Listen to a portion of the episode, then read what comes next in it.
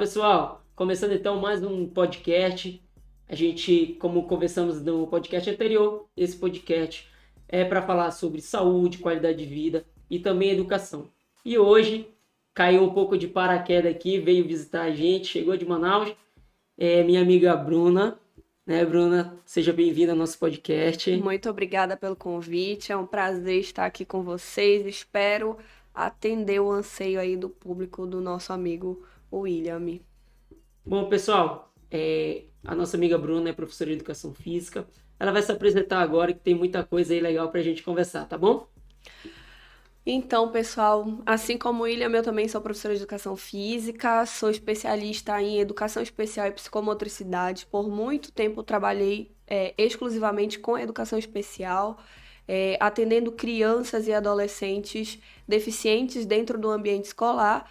Hoje trabalho como professora da rede pública estadual de ensino lá no estado do Amazonas, atendo não só os deficientes, mas como os alunos em geral, e também fa faço parte de um projeto de vôlei, projeto de iniciação ao vôlei, que é o projeto Unidos do Vôlei, que a sede é num bairro mais ou menos periférico da cidade, atende jovens, adolescentes, adultos, é, tanto do sexo masculino como do sexo feminino. Né? É um projeto social sem fins lucrativos, não existe mensalidade, é um projeto feito para a comunidade que qualquer pessoa pode participar, né? A gente sabe que o esporte é, como um todo, é um escape para uma sociedade que investe pouco em educação, em cidadania. Ainda mais nos dias atuais que nós temos, então esse projeto ele acaba sendo uma válvula de escape para muitos jovens e adolescentes. Legal, show de bola, hein? é, então vamos começar primeiro como foi que a educação física apareceu na sua vida, né? Que aí a gente sempre quer saber como, como começou. Aí fica, será que foi através do esporte? Foi algo diferente? Como foi que apareceu assim na tua vida? Uh, a educação física apareceu na minha vida desde os sete anos, quando eu comecei a praticar handball. Legal. Né? Comecei a treinar handball é, em escolinha de base com sete anos de idade. Aos 14 me mudei para Manaus para estudar, para trabalhar. Dei uma parada um pouco no esporte. Quando eu fui fazer vestibular, como eu não podia, na época, parar de trabalhar, então eu tive que deixar o esporte um pouco de lado, fui fazer faculdade de, em outra área, mas o esporte nunca saiu de mim. Puxou né? de volta. É, aquele amor pelo espo pelos esportes, na verdade, né? Futebol, handebol, vôlei, queimada, é, enfim, inúmeros esportes me puxou de volta, né? Aí depois que depois de um tempo que eu já estava mais estruturada, mais estabilizada, eu falei não, agora eu vou para educação física. Sim. Foi quando eu comecei a cursar a faculdade de educação física voltei para o esporte, é, voltei a jogar na universidade, pela universidade. Legal. E foi quando eu comecei também a treinar, jogava vôlei, jogava por jogar, né? Brincava. Brincava. Né? Brincava, brincava mas. De vôlei. É, aí depois eu comecei a treinar mesmo, né, para competição. Hoje faço parte desse projeto, não só como integrante do projeto, mas também como integrante do time adulto feminino que defende o projeto nos campeonatos amazonenses quando aparece. Então a educação física veio desde lá dos sete anos, mas ela também teve um outro cunho para esse lado é, mais da educação especial por conta do meu sobrinho Levi, que é uhum. autista, e a gente encontrou muitas barreiras é, quando nós fomos atrás de esportes para ele. Né? A gente sabe que as crianças deficientes elas, elas precisam desse acompanhamento específico, né, multidisciplinar, e a educação Sim, física faz parte da equipe multidisciplinar. Então, na época que ele era criança, hoje ele já está com 14 anos, nós encontramos muitas portas fechadas, né? Por ele ter o TEA, que é o autismo, uhum. né? E uhum. também TDAH, e a hiperatividade dele era muito maior, é muito maior que o autismo em si, as pessoas não sabiam lidar com ele, as pessoas não sabiam como, é, como conduzi-lo, né? Infelizmente pessoas... a gente tem essa carência, né? Nossa... Muito, Porque, muito. Infelizmente o pessoal pensa que a área de educação física é só o fitness, né? todo mundo vai pro fitness, pro fitness, mas a gente tem aquela base toda, tem Exatamente. a educação física escolar. E nessa, nessa puxando nessa situação, a gente tem essa carência de profissionais formados, capacitados para atender esse público, público especial que precisa de um cuidado diferenciado. Sim, né? com certeza, porque quando você está na educação física escolar, é, ou você está numa equipe multidisciplinar, você não olha só para aquela pessoa que é neurotípica, né? Uhum, que é anormal. Você precisa olhar para aquela pessoa que tem uma diferença, né? Que tem uma especificidade diferente. O autista, aquela criança que tem síndrome de Down, aquela criança que tem TDAH, aquela criança que tem uma síndrome de Williams, aquela criança que tem paralisia cerebral, por exemplo. Então você precisa se planejar, se programar e se especializar para você atender todo tipo de público. E, e é bem interessante isso, porque o profissional de educação física é muito importante ele se especializar nisso. É, que a gente tem esse relato, não sei se já aconteceu com você, de os pais não saberem que o filho tem a síndrome Uhum. e o professor olhar com um olhar diferente, falar, opa, isso aqui já não é tão natural, ele tá agindo assim, ele ser assim. Então vamos investigar, vamos atrás. Ele acaba descobrindo e passar para os pais, olha, é, seu filho é assim, assim. Porque às vezes o pai não tem esse conhecimento, que é o que Sim. faz a diferença do profissional ter essa visão, né? O profissional capacitado, né? Isso. É, quando eu estava ainda na graduação, é, eu sempre busquei é, trabalhar os projetos na educação infantil. Por quê? Se você for pegar os projetos políticos pedagógicos das redes municipais, né? Tô falando isso no geral, Uhum. eles dão mais prioridade para a educação física escolar a partir do quinto ano. Verdade. Muitas escolas, né, na educação, na educação básica inicial, que é a educação infantil, ali no, no pré-escolar até o quinto ano, é, os professores de sala de aula, como a gente diz, os professores regentes, que são formados muitas vezes em pedagogia, eles que são é, responsáveis pela educação Pela educação física. física. E quando essa criança chega pra gente ali no ensino fundamental, ela chega cheia de deficiência. Por quê? Porque a sua psicomotricidade não foi trabalhada de forma adequada. Sua coordenação motora não foi trabalhada de forma adequada. A sua atenção, o seu senso de coletividade muitas vezes não foi trabalhado de forma adequada. Então, quando quiseram tirar ali a educação física da grade curricular, Uhum, né, que mexeu com muita gente, como Com você falou no certeza. início, ah, tem gente que acha que educação física é só área fitness. Eu sou profissional de educação física, mas eu não tenho medo de dizer que eu estudei para atuar diretamente na educação e não na área fitness. Uhum, né? Posso atuar? Com com certeza, certeza. porque eu tenho capacidade para isso. Uhum. Mas eu gosto da área da educação. É porque o pessoal pensa que educação física só tem um norte aqui, né? Mas é um é leque, academia, é um leque, né? é um leque. Você tem várias é, oportunidades. Já trabalhei em clínica, então você pode trabalhar em escola, em clínica, em vários lugares e também no fitness. Sim, O sim. pessoal foca só no fitness, mas é também no fitness. Então, é, é muito importante porque muita gente não sabe que a educação física escolar, por isso que teve aquela briga para não tirar a educação física, porque já é sabido que a educação física ela melhora muito o aprendizado do aluno numa aula teórica. Que o pessoal não tem esse conhecimento, né? Sim, sim. E as pessoas acham, ainda tem aquele pensamento retrógrado, que a educação física escolar é só você dar bola pro menino numa quadra para ele jogar futebol.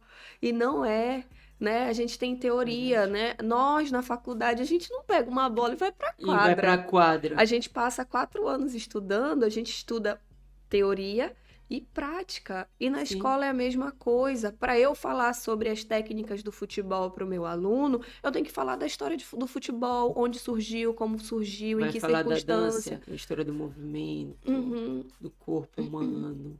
Então tem A tudo. corporeidade, Isso. tudo, tudo. Eu vou falar do handebol, mas onde surgiu o handebol? Por que que surgiu? O handebol surgiu para satisfazer as mulheres. Era um esporte extremamente feminino, foi criado para mulheres, mas que os homens olharam, gostaram e começaram a praticar, diferente do futebol, que foi criado para os homens e que por muitos anos as mulheres foram impedidas de praticar. E hoje não tem repercussão que o futebol masculino tem. ainda Não tem, isso não tem a repercussão, não tem o patrocínio que elas merecem, Hum. não tem o investimento adequado. Então, isso tudo os meus alunos precisam saber disso, para depois ele ir lá para a prática, para eu ensinar o movimento, como é que chuta, como é que segura uma bola, como é que arremessa uma bola, como é que eu defendo é, é, de manchete, como é que eu toco a bola no vôlei É de, porque de toque, quem- por Quem olha exemplo. de fora também, né, e vê assim o professor, ah, o professor vai lá e joga, olha, tá dando aula ali de futebol, tão fácil. Mas não vê que tem um planejamento por trás, não é só você chegar, como você falou, não é só chegar a dar a bola. Tem um planejamento, você vai ensinar o aluno.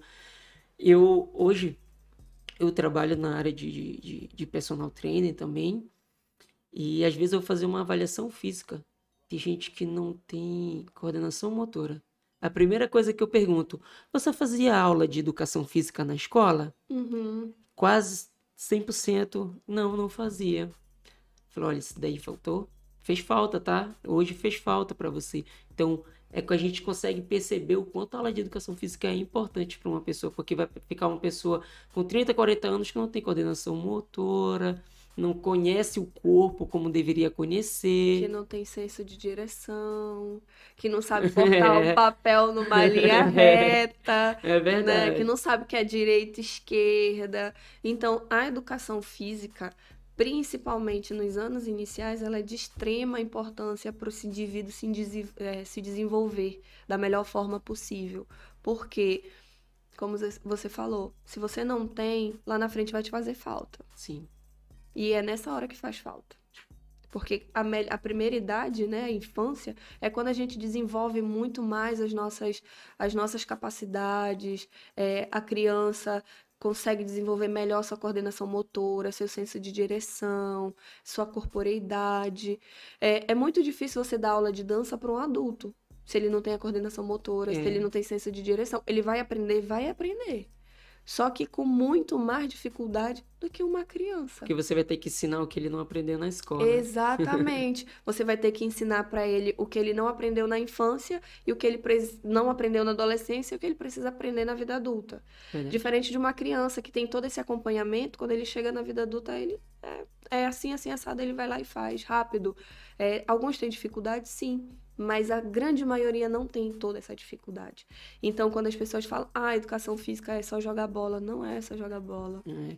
E assim, é, falando um pouco sobre até a parte, infelizmente, que a gente sabe que tem, mas ainda bem que isso também tá, tá passando, que é de preconceito com o próprio colega de trabalho, né? Sim. É, eu ouvi uma história, não recordo agora, mas eu vi uma história mais ou menos assim, que tinha muitos professores que chegava e falava para o aluno: olha, você não vai, um professor de outra disciplina, você não vai para aula de educação física porque você está de castigo, você não fez o meu dever. Só que aula de educação física, ela não é um prêmio. Uhum. Ela não é para os alunos que são comportadinhos e que fazem o dever. Ela é para todo mundo. Ela é uma disciplina, Sim. né?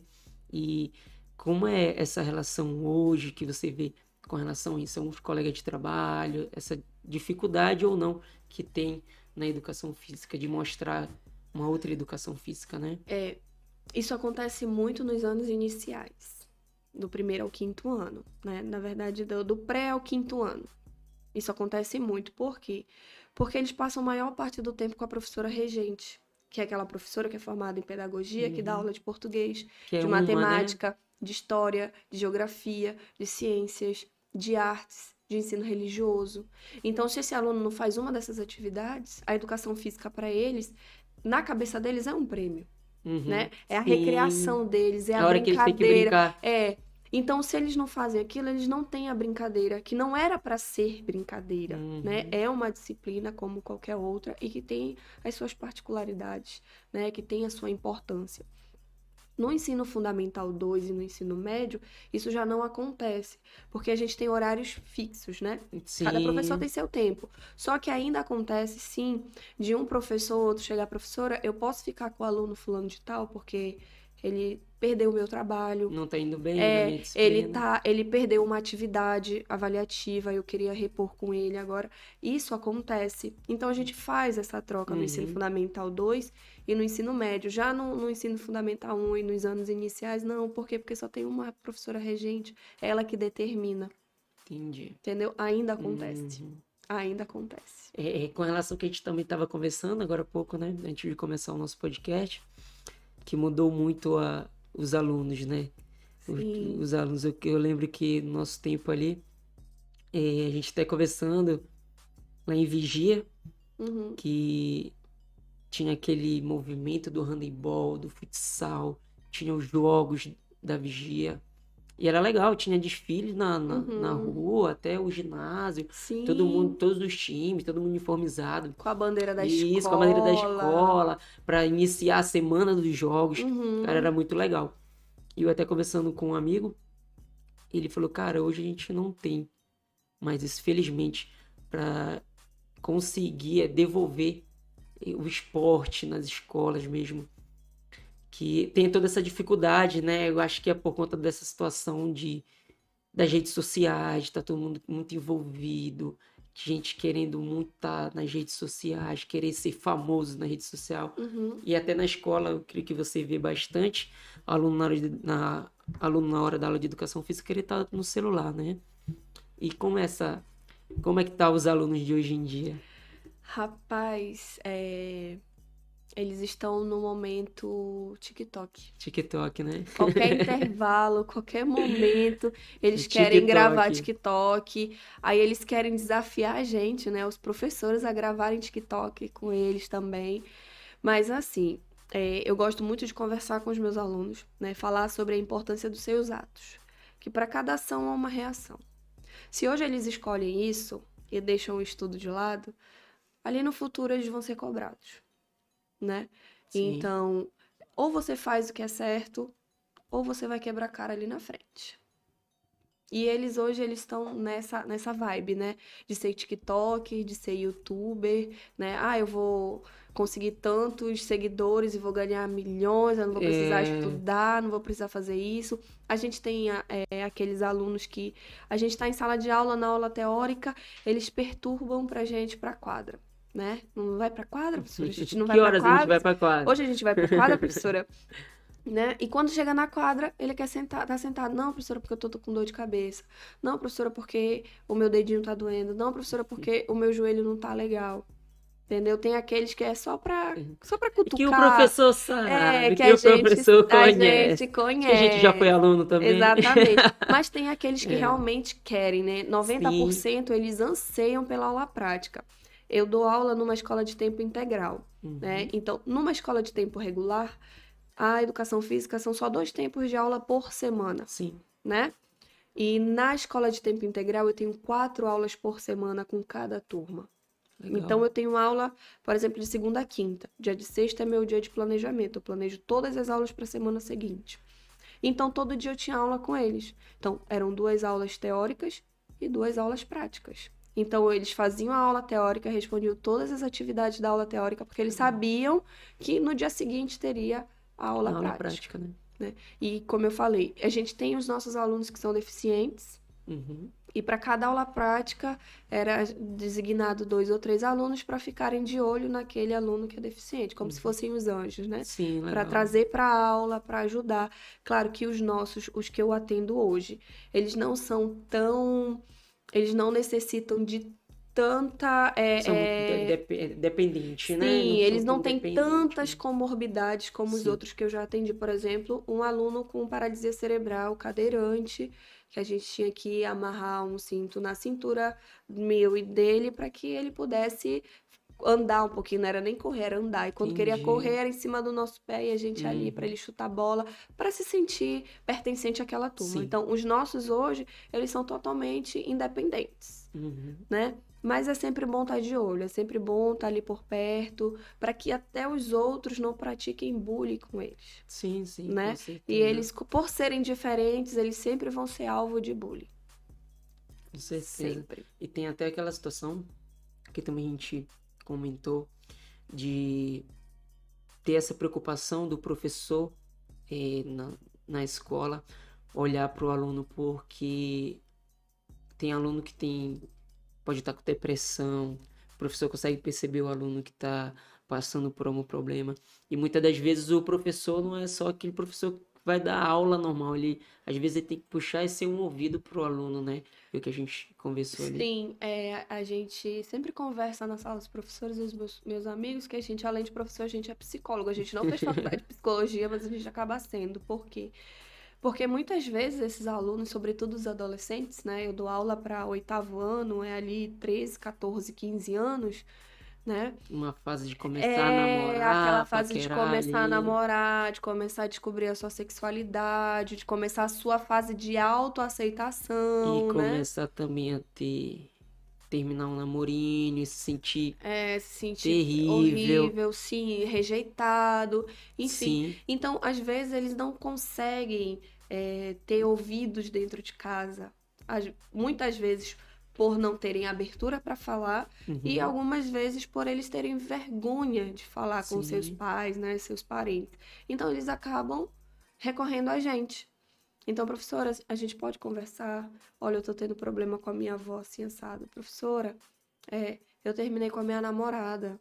Eu não quero mais vir pra uhum, escola. é verdade. Professora, eu tô gostando do menino, mas ele gosta de outra menina. E agora, o que é que eu faço? Entendeu? Professora, é, é, eu vejo meu pai machucando a minha mãe. Como é que eu vou proceder? Entendeu? Então, às vezes, são questões bobas, mas às vezes são questões mais profundas, né? Sim, É, a gente está tendo uma onda de adolescentes com depressão muito grande, depressão e transtorno de ansiedade. Na nossa escola, alguns alunos do sexto ano, que é 10, 11 anos, é, quebrando caneta para se automutilar dentro de sala, né? Que chegavam em- na escola já automutilados também e só se escondiam, né? E os outros colegas descobriam e iam lá, olha, professora, o fulano tá, se cortou. Olha, professora, a senhora já olhou como tá o braço do fulano? Então, há muito deles, né, existia ainda, existe ainda entre eles es- essa autopreocupação, hum. sabe? Um olhar diferenciado entre um e outro. professor, né?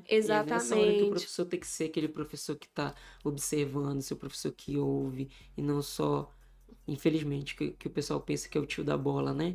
Tia Sim. da bola, mas vai muito além a educação física ali na hora de ouvir, olhar, né? O, o, É, nessa- o na, na, na o questão do, do ouvir, não só o professor de educação física, eu acho que qualquer educador. Com É, é o certeza. papel do educador não só é, passar o conhecimento, não só mudar a vida através do conhecimento, mas também é, saber ouvir e saber orientar.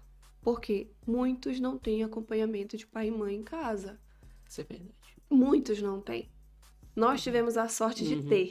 Né? Sim. Muitos não têm. Por quê? Porque às vezes eu trabalho, na escola que eu trabalho é uma escola localizada numa zona duvidosa da cidade, né? Numa Uhum. zona vermelha. Sim. Então nós temos alunos de todos os tipos, todos os públicos, né?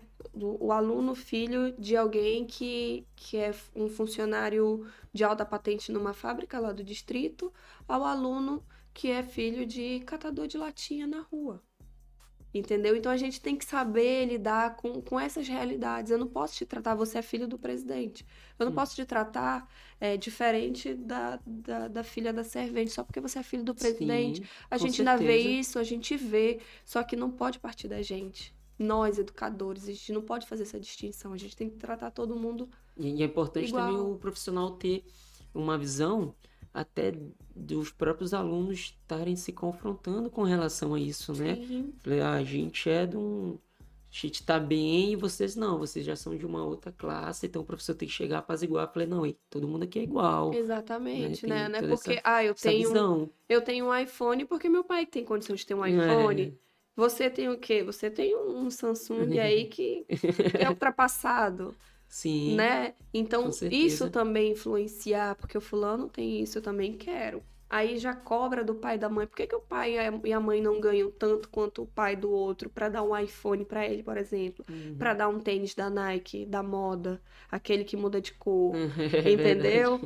Então tem tudo isso. E a gente, enquanto educador, a gente tem que ter essa sensibilidade de olhar para essas coisas e saber apaziguar.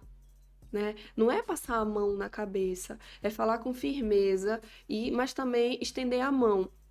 Eu gosto muito de usar uma frase com os meus alunos, que é uma frase de Dom Bosco. Eu sou católica, Uhum, praticante e sim. tal. E Dom Bosco dizia que a gente tinha que ter a firmeza de pai e a ternura de mãe.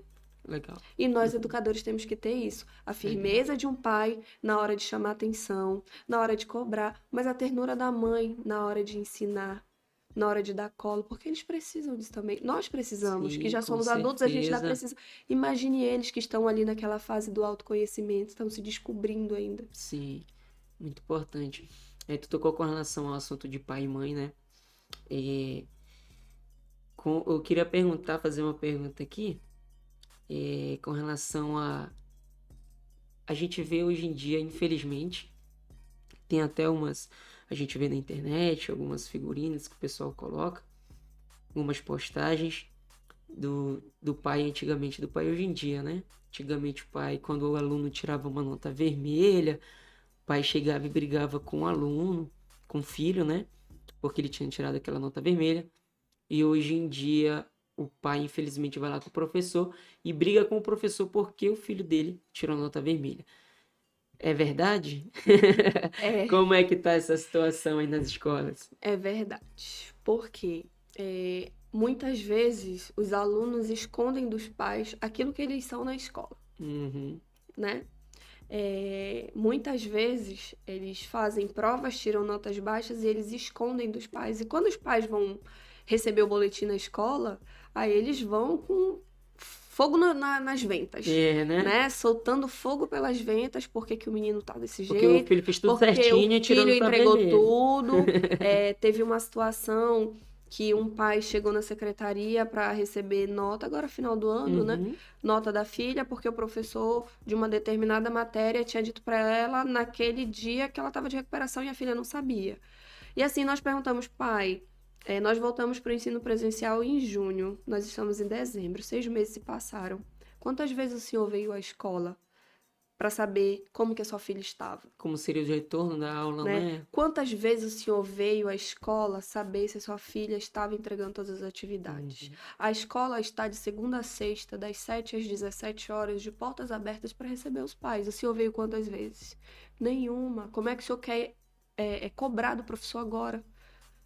A sua filha sabia que ela estava, você não sabia? Perguntando para a aluna. Sim. Ela, eu tirei nota vermelha. Você falou para o seu pai? Não, tia. Pai, como é que o senhor quer ir lá dizer, como o senhor falou que ia dizer desaforos para o professor, se o senhor não sabe qual é o real comportamento da sua filha? Outros professores estavam na secretaria e relataram para ele o comportamento dela em sala, a falta de comprometimento. Sim. Aconteceu uma comigo. É, educação física geralmente não fica aluno de recuperação. Uhum. Quando fica, é aquele aluno que não quer saber nada com a história do Brasil. É verdade. Né? Aquele aluno faltoso. Que faltou. É aquele aluno que não entrega atividade. É aquele aluno que dorme na sala de aula. Sim. E a irmã desse cidadão é, foi pegar as notas dele. E ele ficou de recuperação com alguns professores, inclusive comigo. Uhum. Aí passou de mesa em mesa para pegar a nota. Aí ela ainda pergunta, teve a audácia de perguntar quem era o imbecil que ficava de recuperação em educação física. Ai, Aí eu sorri muito sarcasticamente. Olhei para ela, o seu irmão é um deles. Aí ela baixou a bola. Aí eu fui mostrar o meu caderno de anotações. Olha aqui, ó. O tanto de atividade que foi recolhido e o tanto de atividade que não foi entregue. entregue. Olha aqui as avaliações que ele não fez, as, as avaliações que ele fez. Olha aqui o número de faltas do seu irmão. Seu irmão fugia de mim na sala de aula para não entregar atividade. Caramba. E ela ainda perguntou: o que, que a gente pode fazer, professor? Ele pode vir fazer a prova de recuperação. Sim, com Ele certeza. vai estudar o assunto tal e o assunto tal, a prova é amanhã. São tantas questões, ele pode trazer o material dele para consultar, não tem problema nenhum, desde que ele esteja aqui. Excelente. Mas é isso mesmo, né? É, mudou muito, assim, com relação a, aos pais, né? E afrontar, infelizmente, afrontar o, o professor. E é importante todo mundo saber, e fica até uma, um, uma dica, um conselho, não sei como é que você vai interpretar. Converse com seu filho, converse com ele. Procure saber como o seu filho é na escola, porque com certeza, na maioria das vezes, ele não é a mesma pessoa na sua casa e na escola, tá? Então, seu filho é, recuperou, ficou independência, sei lá, teve algum problema, procure saber como é o seu filho. Antes de chegar e chamar o professor para brigar com o professor, que não precisa nem chegar a esse ponto, converse com seu filho. Tá, ele falou que tá tudo bem, que fez tudo certinho, tem algo estranho, tem algo errado. Então vai lá, conversa com os professores, conversa com o diretor. A escola fica disponível, como a Bruna acabou de falar, a escola fica disponível para você ir lá. E é uma forma até de você é, saber como é que está o seu filho, seu, é, seu desempenho. Porque tem, tem uma outra situação, Bruna, que eu vejo muito é que os pais colocam 100% de responsabilidade na escola para educar o filho, Sim. né? Fala, não, é, quem o meu filho é assim é porque na escola eles não ensinam disciplina, Acontece muito. não é verdade? Com Chega lá certeza. e, e deixa toda a responsabilidade com a escola, sendo que a família tem boa parte na educação da criança. O- às vezes, o- na maioria do- das vezes, o filho só, o- o- só reflete o que o pai e a mãe é dentro de casa. Se a criança chama muito palavrão, possivelmente lá na casa dele é o que ele ouve o dia todo. Como ele trata o amiguinho dele, é como o pai trata a mãe ou como a mãe trata o pai. Ou Então, como tem- ele é tratado. ou como ele é tratado. Exatamente. Então, ainda tem muito disso também, né? É, a educação vem de casa, Sim, né? Eu tenho que ensinar meu filho a dar bom dia, boa tarde, boa noite. Com licença, por favor, muito obrigada. Básico. E respeitar as pessoas mais velhas, né? Saber falar, saber ouvir. Isso é educação. Isso vem de Sim. casa. Eu, eu, eu aprendo na rua, aprendo, mas de Uhum. uma forma mais dolorosa. sim. É o que está acontecendo com a maioria da- dos nossos alunos. Porque são pessoas que não sabem falar nem o, o- o português bem dizido, Bem como, dizido, como como diz fala, né? Caboclo, né? Professora, nós vai. Não, gente, nós não vai. Nós não vai para canto nenhum. A gente vamos. a gen- esse agente aí trabalha na Interpol, na Polícia É. Federal.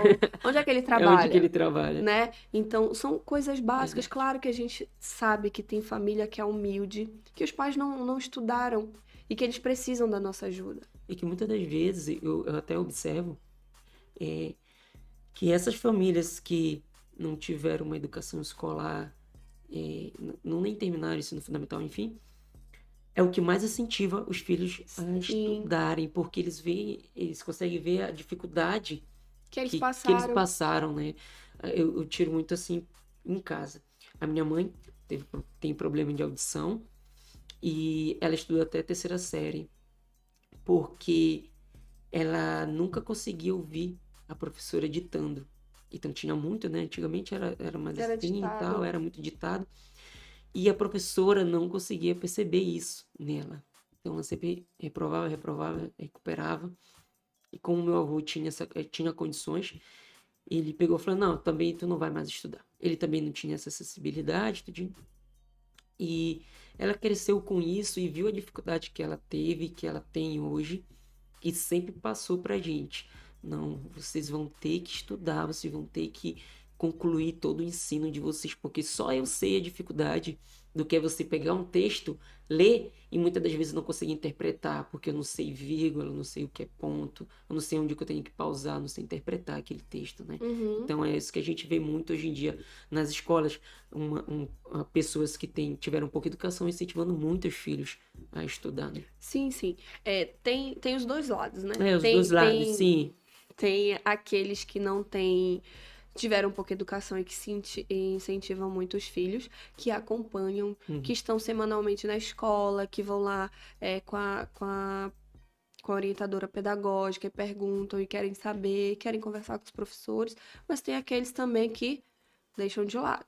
É, que né? foi aquele que saiu e que falou que não É, precisava daquilo, né? Exatamente. Assim como a gente tem aquela galera com, com, Que tem um recurso é, com melhor. com a aquisição bem Uhum. melhor, que dá todo o suporte, que quer ver o filho bem, que quer ver o filho formado, que quer isso, que faz tudo pelo filho, que o filho não aproveita, Uhum. né? Tem aqueles que o filho aproveita e tem aqueles que dão tudo e que largam de mão, E que às vezes só dão as coisas, não, só o eles material. não é, interagem com, com o filho, e meu filho, como é que tá?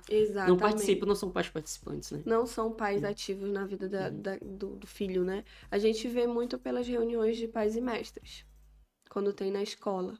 São, as, são os mesmos pais que vão sempre. É, né? São sempre os mesmos pais, que são aqueles que acompanham os filhos. E que Os mais geralmente problemáticos que a gente quer falar, a gente não consegue falar. é isso que eu ia E tocar. quando aparecem, aparecem cheio de razão. E, e a gente vê essa diferença aí, né? Uhum. Que você falou agora. Os pais que são mais presentes, é, é geralmente o aluno que já se comporta melhor, porque sabe que o pai vai na escola, que se comporta melhor, é que o aluno tem o melhor desempenho Sim. em todas as disciplinas e as matérias, né? Sim, sim, sim. Se você tem acompanhamento, você desenvolve. Claro que tem uns que não têm acompanhamento e conseguem se desenvolver, e tem uns que têm acompanhamento não conseguem se desenvolver. Mas a grande maioria que tem acompanhamento em casa consegue se desenvolver muito bem. Né? Tem um, um dá uma resposta muito melhor para a escola e, consequentemente, vai dar uma boa resposta para a sociedade. Se eu tenho um, uma criança, um jovem, um adolescente que está dando boas respostas na escola, quando ele sai da escola, que ele vai para o mercado de trabalho ou que ele vai para uma universidade, esses bons hábitos vão acompanhá-lo. Então eu vou ter um bom cidadão. Sim. Né? Vou ter aquele cidadão que está é, é preocupado com o futuro do país, aquele cidadão que está preocupado com as políticas públicas da sua cidade. Que ele participa, né? Aquele cidadão, da sociedade, ele é um participante ativo ali. que se preocupa não só com ele, mas com o seu próximo também. Então, isso tudo, como educador, a gente também tem que incutir nos nossos é, estudantes, né? É o, o senso crítico. Isso, é porque, assim, tem muita gente que tem medo de falar com relação à política, por Sim. exemplo, então... Gente que é, é, é, engraçado, a gente ouve, ah, não quero falar de política, não, esse negócio é briga e tal. Mas justamente porque não tem esse, essa sensibilidade de interpretar, de ter a sua opinião, de ir lá pesquisar, correr atrás. E acaba deixando para quem, infelizmente, acaba se aproveitando dos que não que deixam de lado e aproveita essas oportunidades, essas falhas, né? Que acaba tendo aí. É, vamos falar um pouquinho sobre o projeto lá? Vamos, vamos sim. Vamos, vamos sim. lá, Renan? Renan, colocar aqui no, no Instagram para a gente comentar um pouquinho sobre esse projeto. Fale mais um pouquinho sobre esse projeto para gente. Vamos lá. O projeto Unido, Unidos do Vôlei é, surgiu para tirar um pouco os adolescentes da, da zona vermelha, né? Uhum. É, é, eram jovens e adolescentes de baixa renda é, uhum. que viviam numa área próximo a alguns igarapés, né, lá do bairro.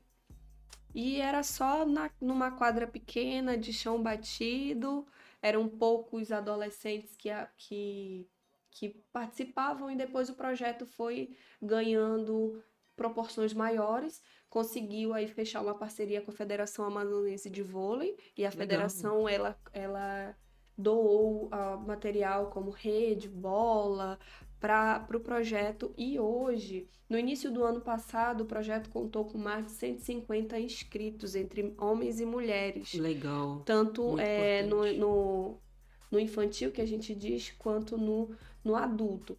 E o projeto, ele não só tem a parte de iniciação, mas ele também tem a, a, o intermediário um pouco avançado, né?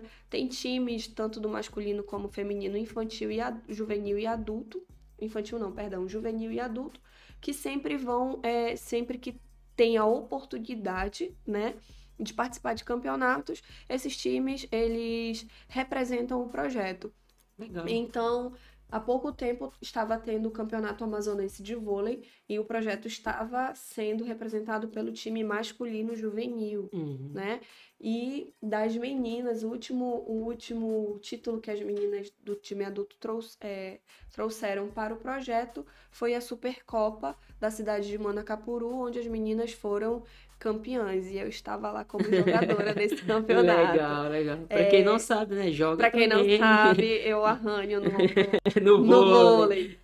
Mas os meninos, eles têm, eles têm mais eles participam de mais campeonatos do que as meninas, né? Uhum. Porque tem aquela situação também, tem, tem uns times iniciantes que você falou, Sim, né? tem os iniciantes. Pessoal que também já está mais engajado. Exatamente, exatamente. É, as turmas, elas são separadas, né? Uhum. Por idades e pelo nível. Meninas de 15, 16, 17 iniciantes treina num dia no horário específico. Quem já não é mais iniciante já treina no outro dia no horário específico, da mesma uhum. forma os meninos. Nesse ano de 2021, nós tivemos mais meninos inscritos do que meninas. Então, eram, por exemplo, quatro turmas é, de iniciantes e duas turmas de avançado, por exemplo. Entendi. Muita, uhum. Era muita gente. Para 2022, a gente espera que esse número continue ou cresça, né? Porque a gente está buscando parcerias lá. Quem coordena o projeto é o professor Marcelo, que também Uhum. é profissional da área de educação, da, da educação física, é, faz parte da, da, da Federação Amazonense, ele trabalha diretamente na Vila Olímpica de Manaus, então a gente tem aí esses, esses Hum, caminhos, né? É, não é só ele que coordena, como eu falei, esse projeto surgiu numa zona vermelha da cidade para tirar os meninos ali da rua. Então tem outras pessoas ali por trás também, não são profissionais da área de educação física, mas são profissionais que ajudam Uhum. muito, né? E a gente forma tem ali também uma equipe multidisciplinar, Sim, sim, né? a gente sempre tem torneios internos, né, Uhum. que é para movimentar. E toda vez que, que os times vão jogar em campeonatos, a gente promove eventos, torneios, rifas, é, a gente pede patrocínio, às vezes a gente consegue, outras vezes a gente não consegue, mas a gente dá o jeito. É. Aquele que pode, pode se, se patrocinar, É. se patrocina. Aqueles que não podem, é, o projeto inteiro faz promoções. Olha, arrecadou tanto. Uhum. Isso aqui é para time, é para os meninos e para as meninas, para aqueles que não podem pagar o seu uniforme, por exemplo. Porque nem todo mundo trabalha, Uhum. né? E às vezes dependem dos pais e esses pais só recebem um salário mínimo. É tanto que o projeto tem esse objetivo, né? É um, Justamente é um pegar projeto um social. público, né? Que infelizmente tem que às vezes até trabalhar muito cedo para ajudar os pais ali, não tem essa oportunidade de participar de, né, de, de, de um time de vôlei. E, cara, é um projeto muito legal, assim, todo projeto que tem voltado a projeto social, né? Eu acho muito legal porque quem tá trabalhando, quem tá na frente, tá trabalhando com amor, cara. Porque, para quem não sabe, o projeto, trabalhar com projeto social é, tem muita dificuldade. Tem muita dificuldade, porque precisa de, de material, porque não é só você chegar, puxar, vou tirar a, a criança da rua, que estava na rua, que poderia ser influenciado para ir para criminalidade mesmo, né? Para do crime, e eu vou colocar numa quadra. Tá, mas eu vou precisar de bola, vou precisar de, de camisa, vou precisar de material. E, e precisa ter é, pessoas dispostas a, aju- a ajudar, tanto financeiramente, como pessoas para estar ali acompanhando, né? Tem toda Com, essa cer- com dificuldade. certeza. A gente sempre busca patrocínio. Sempre, Uhum. né? É, a gente tem mães de atletas que ajudam, né? Tem atletas mesmo que já trabalham, por exemplo. Ah, eu posso pagar quando eu tô, quando eu tô lá como jogadora. A, a- o uniforme custa 50 reais. Eu tenho como Uhum. pagar o meu porque eu trabalho. Eu tenho um salário para isso. E se eu posso ajudar uma outra, por que não ajudar? Sim, né? legal. É, tem uns que tem aquela mentalidade, ah, eu vou pagar o meu, vocês que se virem pra Hum. vender a rifa de vocês pra pagar o de vocês. Não é assim. A gente é um projeto. Se a gente é um É um projeto, projeto. a gente é uma família. Então, é um ajudando o outro. Mas a gente tem muitas mães de. de é, algumas mães, na verdade, de atletas que fazem parte do projeto, que elas abraçam a causa mesmo, sabe? Legal. E que doam, e que se desdobram. Quando a gente vai fazer evento, que é, prepara um cachorro-quente para vender, sabe? Que prepara um brigadeiro para vender, para arrecadar, para que aqueles que não têm condições não fiquem de fora. né? Sim. Ah, eu não. Para aquele que não tem como pagar o seu, seu uniforme, não deixe de treinar porque não tem uniforme, né? A gente já fez movimentos lá, é, é, é, já arrecadou dinheiro para comprar joelheiras, por exemplo, para as meninas, para as meninas do time juvenil que não tinham joelheira, que era obrigatório para um campeonato. Já tivemos doações específicas de joelheiras para aquelas meninas, entendeu? Uhum. Ah, os meninos vão jogar, as meninas não vão jogar no projeto, no, no, no campeonato não vão representar o projeto, mas os meninos vão. O que, que nós, enquanto projeto, podemos fazer para ajudar os meninos? Porque a inscrição não é barato. É no mínimo 500 reais. É, Cada porque- etapa, porque são é, etapas. Cada etapa tem um valor de inscrição. É de 300 a 700 reais. E se tu- você tem dois times, né? Vamos lá. Cada inscrição 400. Se você tem dois times, são 800 reais só de inscrição. hum, Fora transporte, dependendo de onde vai ser esse, esse campeonato. Quantos dias vão ser? Transporte, alimentação, vestimenta, hum. né? Algumas são menores de idade, a gente tem que pensar também Sim, nisso tem tudo. preocupação, né? Exatamente, porque co- por serem menores de idade, tem que ter uma autorização dos pais para irem. Ah, eu sou menor de idade, mas eu não tô nem aí porque eu saio de casa a hora que eu quero, eu chego a hora que eu quero, mas não é assim Não que é as coisas assim. funcionam, É. entendeu? Então tem tudo, tudo isso por trás, a gente tem uma coordenação, né, que é o professor Marcelo que está à frente, e tem uma equipe junto com ele, né? uhum. né? É, é, todos são voluntários. É claro que quando dá para dar um agrado uhum. para um ou para outro, a gente dá. Quando tem campeonato que se chama um, um, árbitro, por exemplo, da federação, ou um árbitro que não seja da federação, que, que joga ali. Custos também, tem né? os custos tem também, custos. né? É, não necessariamente nós somos. É, as, uhum. as, meninas, né? Os, os alunos, os atletas são obrigados a pagarem uma mensalidade. Não. Ah, precisa fazer isso. O que, que a gente pode fazer? Cada um pode doar um real? Não, não pode? Vamos fazer uma rifa? Vamos. Vamos arranjar patrocínio? Ah, eu consigo um rodízio de pizza. Uhum. Eu consigo um kit da Natura com sabonete hidratante. Ah, eu, a minha tia faz sobrancelha. Eu posso ver se ela pode doar um. Sortear. É, aí, sortear. Né? É, e assim vai. É vende legal. a rifa um real, vende a rifa dois reais. E deixa todo mundo mais unido, todo porque o projeto mundo. tem né, essa, esse objetivo também, né? Sim, sim. E para quem às vezes não entende, a gente, como profissional de educação física, a gente sempre tem um olhar diferente com relação ao esporte, né? A gente dá uma olhadinha diferente. É, mas por que participar de campeonato?